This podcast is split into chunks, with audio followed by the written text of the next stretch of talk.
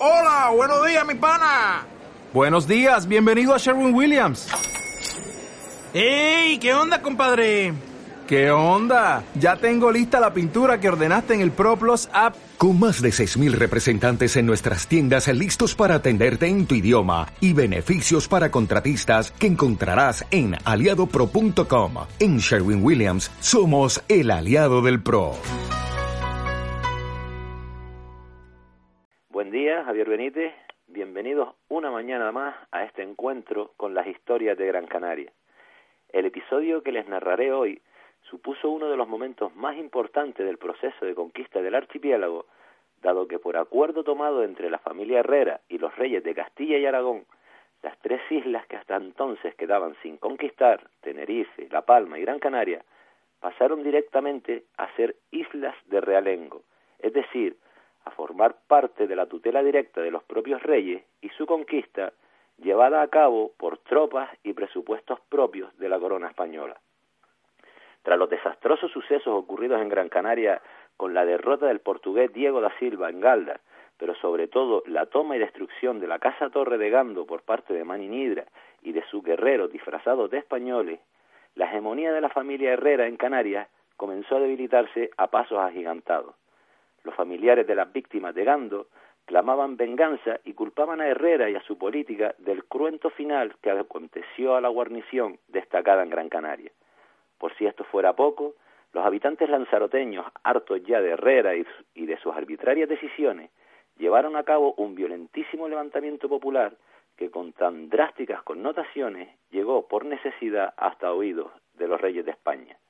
Por entonces, la reina Isabel la Católica pretendía ejercer una política que debilitara el poder señorial en los territorios españoles y, por consiguiente, fortaleciese el papel de la corona a la hora de gobernar el país.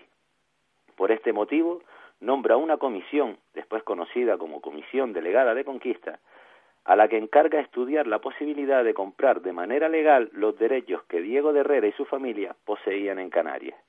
Fruto del informe de tal comisión, se desprendió que si bien en cuanto a las islas de Lanzarote, Fuerteventura, Gomera y El Hierro, no podría hacerse demasiado, puesto que Herrera había tomado ya posesión de ellas, y su compra sería demasiado costosa para las arcas reales, sí que era posible comprar los derechos de conquista sobre las tres islas restantes, dado que Herrera no había tomado posesión legal de ellas y su coste sería mucho más barato.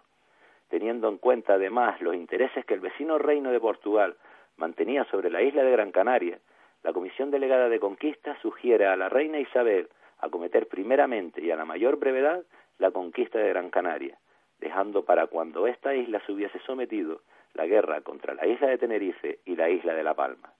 De este modo, la reina Isabel se entrevista con Herrera y le propone la compra de dichas islas por el precio de cinco millones de maravedíes de la época y el conde y el título de conde de La Gomera, tanto para Herrera como para su mujer, doña Inés Peraza.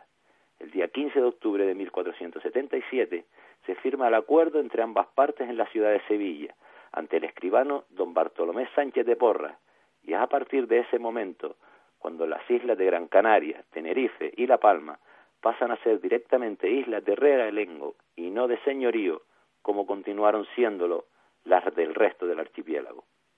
La conquista de Gran Canaria se retoma entonces con bríos renovados y la Comisión Delegada de Conquista se afanaría en los meses sucesivos tanto en encontrar a la persona adecuada que encabezara tan importante misión, como así estudiar a fondo las costumbres de los canarios, para de este modo tratar de triunfar donde desde hacía más de 130 años habían fracasado otros muchos anteriores.